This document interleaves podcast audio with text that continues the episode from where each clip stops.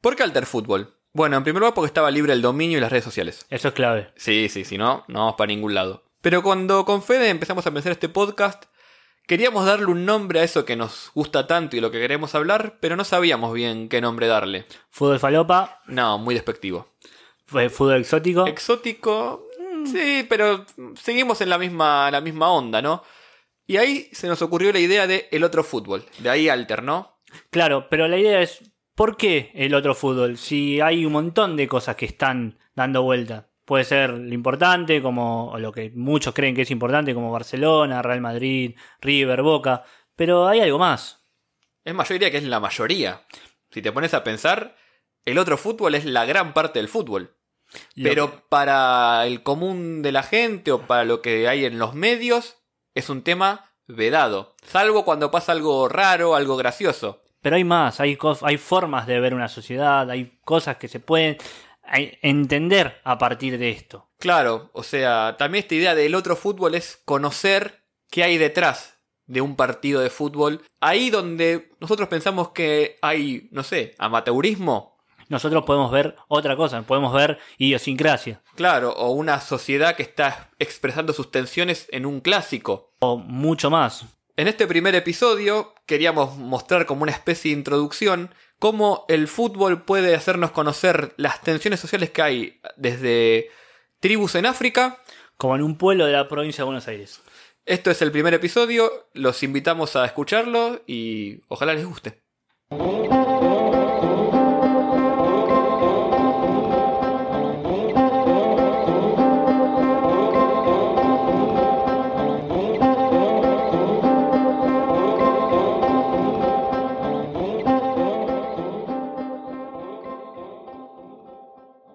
Tengo una pregunta, Fede. ¿Qué?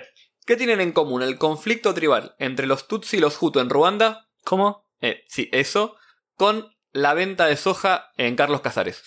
Y mirá, eh, por lo que estamos queriendo hacer y lo que dijimos antes, me parece que una pelota de fútbol tiene que haber, pero mucho no me imagino. Y algo de eso hay, ¿no? O sea, como bien dijimos en la introducción, un poco la idea de este podcast es ver cómo el fútbol es una puerta de entrada a distintas sociedades. Todas las tensiones, todas las cosas que ocurren, eh, y que el fútbol, al fin y al cabo, es un reflejo, como esa frase que tiran todo, bueno, Mm. es un reflejo de la sociedad, bueno, pero no es solamente en la barbarie. ¿Es un se juega como se vive? No, pero digamos que se puede saber mucho de cómo se vive a través del fútbol. A ver, por ejemplo, eh, por ejemplo en África. En África hay tensiones sociales y en todos lugares. Bueno, sí, pero una cuestión muy particular del fútbol africano, que dicho sea de paso, nadie conoce fútbol africano. No, la verdad que nadie, muy pocos. ¿Qué sabes de fútbol africano vos? Eh, Egipto y Canú y quién más. Y Salah. JJ Okocha, ahora Claro. Salah y nada más. O sea, futbolistas europeos Futbolista, claro que juegan en Europa. que juegan en Europa. Bueno, pero lo que no sabe la gente, y un poco queremos que lo sepa a partir de este podcast, es que en África el fútbol es una cuestión muy importante y que refleja muchas tensiones sociales, pero que no es uniforme. Por ejemplo, no es, lo- no es lo mismo la composición social del fútbol en los estados nortes, del norte que son árabes. Por ejemplo, en Egipto, como decías vos, el clásico entre el Al- Al-Ahly y el Zamalek es una cuestión más de clase baja contra clase alta. En cambio, en la zona más para el sur de África, Deep África. Deep. África, entra más en juego cuestiones tribales que cuestiones económicas o de partidos políticos. O sea, estamos hablando ahí, estás hablando de tribus profundas ya. No hablando de tribus en el sentido que uno podría tener por alguna concepción etnocentrista, por decirlo así, ¿no? De chozas y lanzas Sí, y gente en taparrabos. No. Sino que una tribu en realidad es un grupo, es un grupo étnico que se fue configurando a través del tiempo, eh, que eso en África es una cuestión que, que hay que entender, o sea, es una- son culturas milenarias que exceden a los límites geográficos de las naciones, porque las naciones en África se forman más a partir de cómo se repartió el continente con la colonización europea que con estas tribus que los anteceden. O sea que me está diciendo que hay, que puede haber, con este, con esto que me estás contando, puede haber hinchas de un club que estén en otro país simplemente porque son parte de la misma tribu. Y algo de eso puede haber, y que dentro del, del mismo país, el- un motivo de división entre clubes que después da lugar a clásicos y todo eso es una, la cuestión tribal. Y hay un y hay un ejemplo puntual que, como por ejemplo, ¿cuál es? Hay varios que Y- los traigo acá, Bueno, ¿viste? Tirame uno, a ver. Y bueno, por ejemplo, podemos empezar con uno, uno tranquilo, ahí en Zimbabue. Tenemos el Highlander y el Dynamo. Highlander. Sí. De hecho, Sí. el nombre tiene que ver con que eran fuertes y, y eran tipo un club Invencible. po- poderoso, claro. Claro. Cada uno representa una ciudad. Hasta ahí uno podría decir algo común. Real Madrid-Barcelona, por ejemplo, Sí. ¿no? Pero en realidad, los dos clubes representan a dos tribus muy específicas de ese país. El Highlander a la tribu, voy a decir bien el nombre, Ndembele. Sí, como Dembélé no. No, bien. Igual después aclaro que en las notas del episodio está todo más, más detallado y con mayor precisión, ¿no? Sí. Pero bueno, de hecho, ese club fue fundado por dos sobrinos de uno de los reyes de esa tribu. Los hinchas de ese club rápidamente se identificaron con, con esa cuestión tribal. O sea, los- la gente de esa tribu se empezó a identificar con ese club por los resultados que lograba. Porque era ganador. Era ganador. Sí. eh, de hecho, hay un par de historias de, de derrotas, de perdón, de victorias ante combinados europeos, no, euro- no equipos europeos, pero sí europeos que iban a jugar ahí. Y que era toda una muestra de poder, Y digamos, una, ¿no? y una hazaña, imagino, el hombre Claro. negro ganándole al hombre blanco occidental. Sobre todo en la, la- época posterior a la, a la descol- descolonización, que uno dice descolonización de África y piensa en 1800, no, 1960. Claro, estamos, a- Tam- estamos relativamente hace poco. Pero bueno, ¿y contra quién juega en Vélez? Bueno, eh, después tenemos el Dinamo, que sería el clásico de otra ciudad, de Harare, que es, una, que es la capital, que eso ese club representa a la tribu Shona. Pero acá viene lo importante, ¿por qué lo representa? ¿Por alguna cuestión de raíz? No, sino porque era el equipo que le ganaba al, al Highlander, esa tribu, o la gente de esa tribu, que le tenía bronca a la otra tribu, que era la que dominaba el país en términos de territorio y de ejército, veía esa hazaña de ganarle al club de la otra tribu como una cuestión de, de orgullo. Entonces empezaron a sumar ese club por el hecho de ganarle al otro, no porque eh, había alguna cuestión de la tierra o de arraigo, era, era puro bilardismo. Claro. Era, estos le ganan a esto. Eh, perfecto, yo voy a bancar a esto son simplemente porque a esa con esa tribu me llevo Me llevo mal y, le ganan. Y automáticamente yo me hago club de. Me hago hincha del otro club. Exactamente. Y así es tribal. Y es una cuestión tribal, sí, porque termina siendo...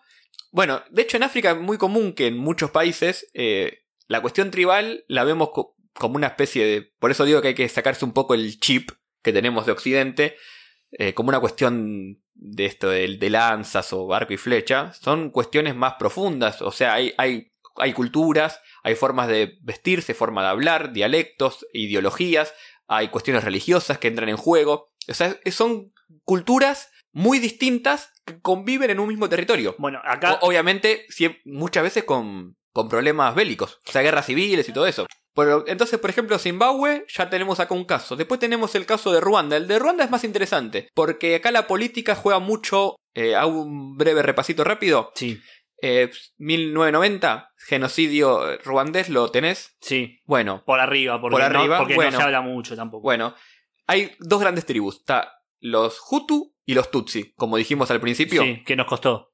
que nos costó. Ahora ya salió. Ya sale, ahora sale de una. Bueno, los Hutu aniquilan a los Tutsi. Es el famoso genocidio ruandés, es eso. Estaban al poder, se quisieron sacar de encima a una tribu que era minoritaria en términos de población, representaba creo que el 10% de la población, Sí, genocidio quisieron y dijeron un día, bueno, nos cansamos. Hubo un hecho, obviamente, un asesinato ahí de un, de un expresidente que fue lo que Lo que se encadenó todo. desencadenó todo. Pero bueno, a partir de eso se genera una guerra civil en Ruanda que dura varios años y los Tutsi, que eran los aniquilados, terminan ganando esa guerra y llegando al poder. Bien. Eh, de hecho, el presidente sigue siendo al mismo, a la fecha el mismo, Paul Kagame. Bueno, a- Per- se llama así, perdón. Se llama, se llama así, no vamos a decir Sí. nada, pero Pero para resumir un poco, el partido gobernante que fundó un club de fútbol, que es el APR, que se llama eh, traducido Armada Patriótica Ruandesa, o sea, más claro imposible, que es el equipo del partido gobernante, que son Tutsi. sí. Y ese equipo, desde que están en el poder, gana todo. Viene ganando la liga hace años, gana año tras año, es el equipo más fuerte. O sea, AFA Bostera. Ya, sí, es, es- Fagostera. la claro, como gallina, a Fagostera, es lo mismo en este caso. ¿Qué pasó? Había un equipo anterior, que era el equipo más importante hasta ese momento, que se llama el Rayon Sport. Sí, ¿Qué pasa con ese equipo? Era un equipo de- del pueblo, por decirlo así, que era de mayoría eh, Hutu, pero esa- no estaba esa, esa división hecha. ¿Por qué? Porque era el, era el club más importante y no tenía un clásico. Ahora, ¿qué pasó? Como este club, el nuevo, se el APR, fuerte. se empezó a hacer fuerte, empezó la rencilla tribal ahí. Bueno, y ahí te, te, to- te tomo un segundito porque ahí vos tenés una tensión social que viene desde ya, Viene desde hace años. viene de hace años por dos tribus, Sí. pero después esta clásica situación que se viene dando de un equipo que es poderoso por El poder, motivo que sea. por el motivo que sea, pero principalmente porque es popular. Sí. Mucha gente, mucha gente lo hace, es millonario, lo que sea. Y después, un, entre comillas, nuevo rico que toma un poder metido en el fútbol. Que esto lo Sí. podemos ver en un montón de lados. Pero bueno, acá hay algo más profundo que es un tema tribal. Claro, o sea, acá la, la cuestión tribal se vuelve cuestión política porque un partido de una determinada tribu toma el poder. A partir de eso, como un efecto secundario, el fútbol se termina nutriendo de eso porque se crea un club de fútbol que hegemoniza el, el fútbol en Ruanda. El APR gana siempre todo. Y acá volvemos a un, a un Sí. ejemplo que vamos a hablar más adelante, que es esta idea de por qué el fútbol es tan importante. Para responder un poco mi hipótesis sobre por qué el fútbol es tan importante, porque aparte de ser un deporte popular, que sería como la respuesta más obvia, es un deporte que permite muy fácil la representación. Por un hecho que para mí es muy propio del fútbol y que otros deportes no tienen, que es la capacidad de que un equipo que no juega tan bien o que es inferior tenga la hazaña, le pueda ganar a uno más, más grande. Eso eh, lo vamos a ver en- a lo largo de los episodios, de muchos episodios, como un hecho fortuito ganarle a un club que representa tal cuestión, o sea, que representa al otro, Sí. a ese otro poderoso o a ese otro distinto, y con mi club le puedo ganar, eso en otros deportes no se puede dar porque tenés que ser mucho mejor que el otro club. Esa historia van a estar en Sí. el siguiente. Y ahora me tienes un ejemplo más. Te puedo citar a Kenia, por ejemplo. Eh, es un poco más, más tribal en el sentido propio del término este, este clásico. No hay tanta historia política detrás. Hay dos clubes que son los más importantes. El Boca River de Kenia, el Gor Magia y el Leopards de Leopardo.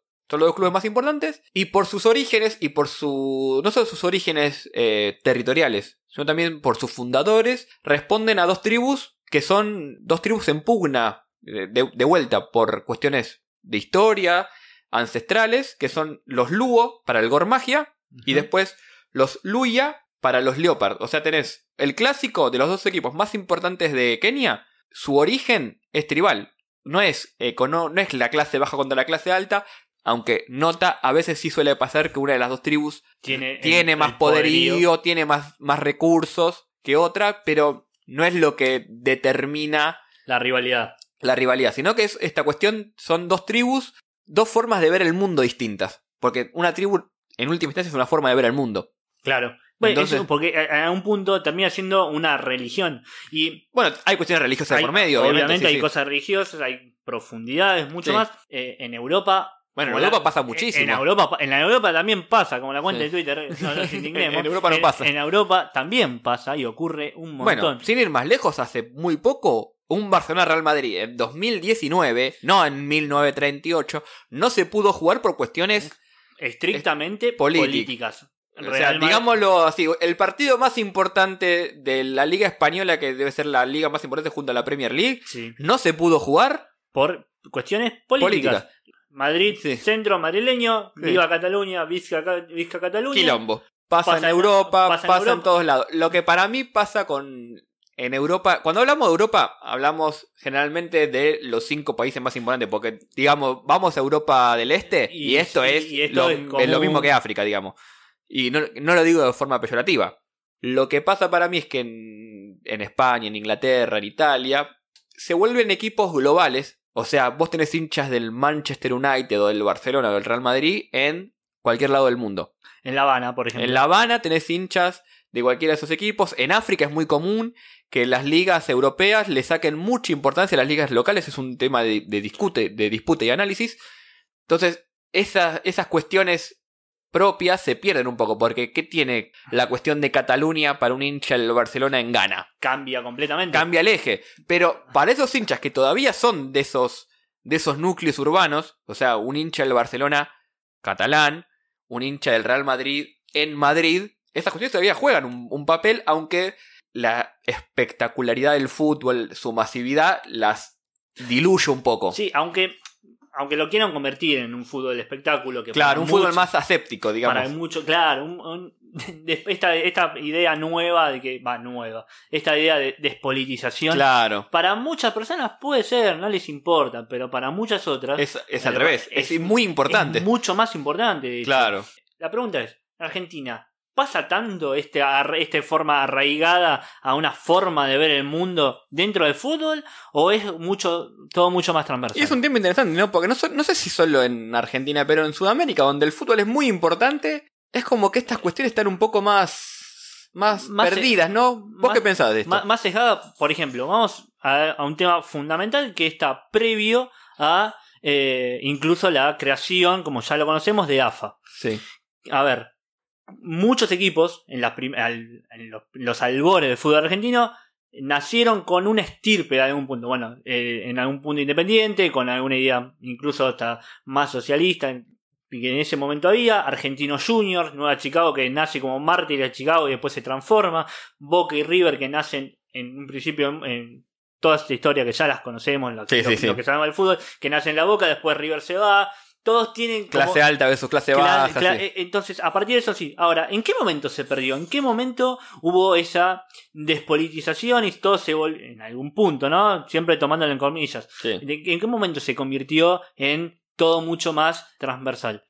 Hay un momento clave, que esto es una opinión completamente personal, que obviamente en algún momento lo haré, mucho más profundo, que es después de la dictadura militar. Porque hasta la, hasta la dictadura militar nosotros podemos escuchar que hincha de Chicago cantando la marcha peronista. eh, O de eh, Boca, incluso. Incluso, incluso hincha de Boca cantando la marcha peroni- peronista durante la dictadura, de Boca en la, eh, En la proscripción en la proscripción. En todo momento siempre salen situaciones que mostraban al club como esto, como una idea de club político. Claro. Hasta que llegó dictadura militar, eh, 30.000 desaparecidos, la idea de empezar a borrar todos los signos políticos Claro. de todos lados, cayó el fútbol. A partir de ahí, bueno, sí, una transformación, una primavera a partir del 83, que no se metió, no volvió a tomar el club, lo- a los clubes como signos políticos. ¿Puedo agregar una, una hipótesis más también? Sí, agrega. El fenómeno barra que se fue mercantilizando Eso influyó desde a ya. partir de 80, 90, más 90 que 80, también influye porque los, los barras pasan a ser más un grupo de choque eh, que se puede comprar que que una cuestión más partidaria como en, como en otras partes del mundo, ¿no? Que eso es más claro. Uno nu- nunca diría que un ultra de la Lazio no tiene cierta ideología, porque nos parece algo evidente. Ahora, uno diría que la barra hoy de Boca o de River tiene cierta ideología. es muy complicado. Pero por eso estas cosas que estamos hablando, que el capítulo barra obviamente Es otro es capítulo. Otro capítulo. Otro capítulo. que es mucho más profundo y Sí. con mucho más ejemplo. Incluso hago un repa hago un paréntesis grande. En Chile, este eh, hace menos de un mes, se empezó a ver que había ciertos ciertas barras. o La del Colo Colo, sobre todo. la del Colo Colo que empezó a movilizar con estilos sociales. Bueno, esto pasó en Argentina, pero no pasaba, no pasó nunca en Latinoamérica, esta situación de eh, buscar o de garantizar hinchadas corresponde a, a tal signo político, sacando quizás en el ascenso. Después, Uruguay, Nacional, Uru- eh, Nacional Peñarol. sí. Después quizás lo, máximo que tenés en Brasil, democracia corintiana, en algún momento en los, en los 80. Creo que ni el Fla ni el Flu tiene ese, ese Pero no- origen. Eh, a lo mejor me equivoco un poco. no, eh, que el Flamengo es como el club eh, más popular. Pero también venías de unas regatas, tampoco Claro. venía de un origen tan humilde. de- Yo creo que cuando. El, es también de vuelta una hipótesis mía, no, no es la verdad ni nada por el estilo. Pero cuando los clubes se masifican, esa esencia. Vamos a llamarla, entre comillas, politizado, que responde a un sector de la sociedad, ya sea un partido político, una tribu, un grupo religioso, una clase social, esos límites se van un poco eh, perdiendo. perdiendo, obviamente por la propia masividad.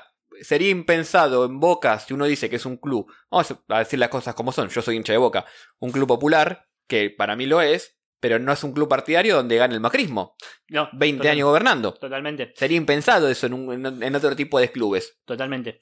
Y, pero bueno, entonces la pregunta es, si hay tensiones, ¿en dónde están esas tensiones? ¿En dónde están esas tensiones en eh, Argentina en algún punto? Porque estamos hablando de tensiones y vendimos el Mm. podcast al principio para decir qué tiene que ver eh, la tribu que, ¿cómo era? Los Hutu y los Tutsi. Ahora te salió de toda una. Ahora me sale de una. Ahora te sale una. Pero con la venta de soja en Carlos Casares. Sí. A ver, es esto, es la tensión social que puede existir, en este caso, en una ciudad, en ciudades más grandes, como O en un país entero, en sí. un país entero, como en ca- casos más chicos. Por ejemplo, vamos a nombrar el caso de Carlos Casares, eh, que es agropecuario. Agropecuario, muchos lo conocerán, es un equipo que se fundó hace nada, hace seis años y ya está en la B nacional. el dueño, porque decirle presidente sería mucho, sería... El dueño es Bernardo Grobo Copatel. No es el Grobo Copatel que salió con Cristina Es la- Pérez. ¿El hermano bueno o malo? Eh, es- ah, te, es- met- te meten un quilombo, ¿no? No, es, es el hermano. El hermano, el hermano. Pero no es, no es el Grobo que Sí. está en todos lados, no es el Grobo que salió con Cristina Pérez, no, Mm. es otro. Que siempre le gusta el fútbol, es hincha de Racing. Quiso jugar al fútbol manager en la vida real. Quiso ju- claro. Quiso, eh, como Abramovich, bueno, Sí. es nuestro. Eh, Grobo Capelli es nuestro, Nuestro. Abramovich basado en soja. Claro. Que, entre paréntesis, no le gusta que le digan sojero, sino que le tienen que decir el, el triguero. ¿Triguero? Eh, sí, el triguero, pero bueno, pasa. Pero ¿qué pasa? Nadie lo toma como el triguero justamente porque tiene soja. Claro. Porque tiene pasta, tiene dinero. Entonces, a partir de eso. ¿Por qué lo nombramos? Porque también existe una, una, una tensión dentro de ese mismo ese- pueblo. o ciudad, pueblo, de, ese sí. pueblo, ciudad, perdón la gente de Carlos Casares, Sí. pero existe una tensión. A ver, los hinchas, los hinchas de clubes antiguos de 120 años, 110 años, como pueden ser Club Atlético Casares o Club Deportivo Casares, nunca, nunca en la vida lo van a ver como un clásico rival al agropecuario. Y porque es el nuevo del barrio. Es el nuevo del barrio. y es encima nuevo- con ese origen. con ese, con ese eh, origen ampuloso, Sí. que hay una, hay una historia que cuenta que en, los en las ligas casarense, que son 6, 7 equipos con nombres hermosos, por ejemplo, está Veloca, está uno que se llama Argentina 78, Claro, uno que pues. Boca, Boca, Igual las ligas regionales son muy fuertes en Argentina, Son- por más que es un tema que no, no se trata mucho, pero son, Son cuestiones muy- muy, fuertes son en, muy en fuertes. esos, en esas ciudades. Bueno, los clásicos entre Club Deportivo, entre Deportivo Casares y Atlético Casares son maravillosos. Como no lo son, los partidos entre agropecuario con cualquiera no lo eran, ahora ya están, no se juega, pero no lo eran tan grandes porque agropecuario no tiene hinchas. Es un club sin hinchas. Te hago una pregunta, vos que sabes más del tema. ¿Agropecuario nace para competir con esos clubes o para absorberlos? Y Eh, ser el club de Casares. Bueno, la idea principal de Agropecuario fue nacer. A ver, Bernardo fue, se acercó hasta Boca, Boca, hasta Boca de Casares y al Club Atlético Casares para decirle: Te compro el club. O sea, déjame Claro. invertir en el club y los transformamos. De hecho, los O primeros. sea, Abramovich en Chelsea. quería transformar. Ahora, ¿qué pasa? Esa tensión social hace que los hinchas del Club Atlético Carlos Casares y del Club Deportivo Casares nunca sean hinchas de agropecuario. No van a ser hinchas de agropecuario. Y la pica constante es los partidos que juega agropecuario. Gracias a Dios que eh, juega agropecuario, juega los domingos. Y los clásicos o los partidos regionales se juegan el sábado. Y por eso los partidos más vistos en la cancha, con, con gente llena, con cancha llena, son los del sábado. Y los domingos de casualidad van. Es Domingo como de una actividad dominguera. Estamos aburridos, vamos a ver Estamos la B aburridos, Vamos a Nacional. ver agropecuario. De hecho, las tensiones sociales. La tensión social es un tipo que tuvo dinero de un, de un pueblo, como Carlos Casares, a base a soja, base a transporte, tuvo ese dinero como para, y para poder hacer un club. Ese club nunca va a tener hinchas. ¿Por qué? Porque los sectores más bajos también, eh, por ejemplo, Club Deportivo Casares, Agropecuario, Argentina 78. O sea, los trabajadores los de trabajadores esa zona. no le van a dar la- no le van a dar nunca los hinchas Al patrón. al patrón. Claro. Claramente nunca le van a dar los hinchas al patrón. Entonces, acá también tenés un problema social y tenés una tensión social. ¿Por qué? Porque es muy factible que en dos años Agropecuaria esté en primera. Y puede ser. Y entonces, ahí, ¿qué va a pasar? ¿Va a aparecer otra persona más?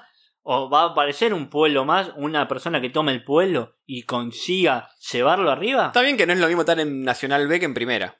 Cambia. Pero tampoco podría jugar la cancha que tiene, no podría jugar. No tipo, po- no- Boca no o River. No podrían podrían ir, jugar. ir allá. no podrían jugar. Porque ahí. Yo entiendo el atractivo para la gente de el club, en- el club del pueblo en la primera. Es la historia, es la historia del, del fútbol manager. Arrancás en lo más bajo, llegás a primera. Claramente. Pero con un club inventado, Y el año pasado salió séptimo. En la primera vez nacional. Tenía chances tranquilamente, perdió el reducido. sí, sí. O sea, tenés chances. A ver, si hay plata, Bueno, por eso están las tensiones sociales. Por esto están las tensiones sociales acá. Pasa en todos lados. en- desde la provincia de Buenos Aires hasta África. No sé qué, qué decís vos. No, es que para mí es, es claramente es, es la idea del podcast, para ir recapitulando, digamos, este, este primer episodio, es mostrar cómo al final del día el fútbol es eso, es un elemento de la sociedad. En, este sentido, tiene un lugar en la estructura social, cumple una función determinada.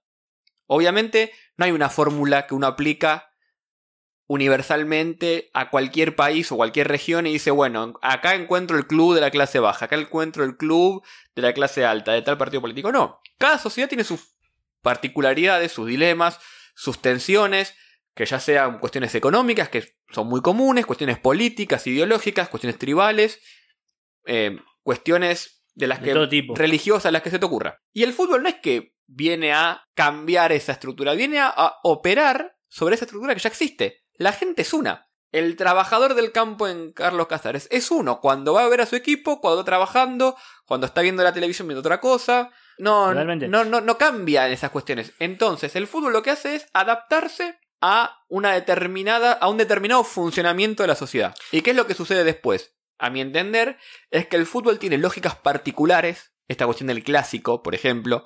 Esta cuestión de la épica del batacazo, eh, esta posibilidad de también, con poco, lograr algún ascenso, algún campeonato, que forje la identidad. El fútbol para mí, su principal arma que tiene en las sociedades es la cuestión de la identidad. Yo cuando veo un partido de mi club, me identifico con algo, con mis, mi familia. Mi padre me hizo hincha del club, mi abuelo me hizo hincha de tal club, me identifico con eso un determinado sector social. Yo soy la clase baja, soy el pueblo, soy de tal tribu y mi tribu está jugando en este momento un partido contra el otro. La cuestión del otro también se vuelve importante. Por eso, por eso que esto que está diciendo Nahuel, ¿por qué la diferencia en el caso de él que explicó África ¿Por qué hay equipos que tienen un detrás? Porque hay tribus, hay, hay cultura. Hay una historia hay una historia detrás. ¿Por qué dos equipos de 126 años, 126 mm. uno y 110 otro, como Deportivo Casares y Atlético Casares, tienen historia, tienen hinchas? ¿Por qué tienen hinchas? Porque tienen arraigo. Claro. Volviendo a África, el Pirámid, Pirámid de Egipto, es un club que fundó Turki al-Sheikh, que es el, era el ministro de Deportes de Arabia Saudita hay un, todo un conflicto geopolítico ahí. De vuelta, el hilo de Twitter está linkeado en las notas. Pero historia larga, historia larga corta, digamos, fundó un equipo por despecho contra el Al-Ahly. Porque puso plata, no, se la devolvimos, se armó quilombo. Bueno, ¿sabe qué? Fundó un club, lo trajo a Ramón Díaz de director técnico en Egipto. Obviamente, no tenía hinchas, porque compró un club que era una empresa, creo que de cerámica. No tenía hinchas, ¿qué hizo? Compró hinchas. ¿Listo? Compró 100, 100 personas que iban a la cancha a cantar canciones como si fueran hincha del club. O sea, ese arraigo que tiene el Al en la sociedad egipcia no lo va a tener el Pirámides. Por más que en algún momento, hasta quizás por esta cuestión económica, ahora ya se fue Turquía. Hay uno que decimos que es el testaferro, no sabemos. Pero bueno, si le siguen poniendo pata, alguna vez gana algún campeonato. Pero ese arraigo no está, porque el fútbol es historia también, en este sentido que decías vos. Hay una conexión entre 11 jugadores pateando una pelota para un determinado equipo y el hincha. Si, si esa conexión no está, todo esto que hablamos no existe. Además, ocurre en Argentina, ocurre en Europa, ocurre en África, ocurre, no lo nombramos, pero también ocurre en Asia. Sí, sí. Las tensiones, y sobre todo esta idea de las tensiones sociales. Bueno, entre países ni hablar. Entre países ni hablar, pero vamos a hablar mucho de lo que es tensión social a lo largo de Alter Football. Sí, sí, nuestra idea es, ya hablando de los próximos episodios que, se van a venir, es ir tomando estas historias, ya sea de África, de Asia, como decía, como decía Fede, de donde sea, para no solo conocer el fútbol, porque por lo menos para mí es interesante conocer un poco más del fútbol, más allá de quién juega en Europa o no, sino conocer un poco de los equipos de cada sociedad, los, los jugadores que se van haciendo leyenda ahí, y también cómo funciona una sociedad y cómo el fútbol nos puede dar una puertita ahí de entrada para saber un poco más sobre esas sociedades que a lo mejor no conocemos tanto. Esperamos que con el pasar de los episodios se vayan, se vayan enganchando un poco con, esta idea que les proponemos, que básicamente no deja de ser hablar de fútbol. Hablar de fútbol porque, como dijimos en la presentación, eh, el fútbol no es lo que pasa en la Premier League, en la liga y nada más. ¿Y esto por qué tiene que ser alter fútbol? Este es fútbol. Es, es al final del día de fútbol, así que bueno, para ir cerrando ya, ya nos presentamos antes, pero no está más hacerlo de vuelta. Nahuel Lanzón acá, Nahuel ZN en Twitter. Federico Lamas, FG Lamas en Twitter. Si quieren ver las notas del episodio, alterfutbol.com barra 01 y nos siguen en las redes sociales. Todo Alterfútbol, Instagram, Twitter, Facebook, no sé, Sí, TikTok no estamos, pero en cualquier momento empezamos ahí también. Hay que darle, hay que darle manija. Y en la plataforma que nos estén escuchando, suscríbanse así cuando sacamos un nuevo episodio se lo reciben al toque. Y no mucho más que eso, muchas gracias por escucharnos y nos vemos en la próxima. Nos vemos la próxima y cualquier co- comentario nos va a sumar un montón. Gracias.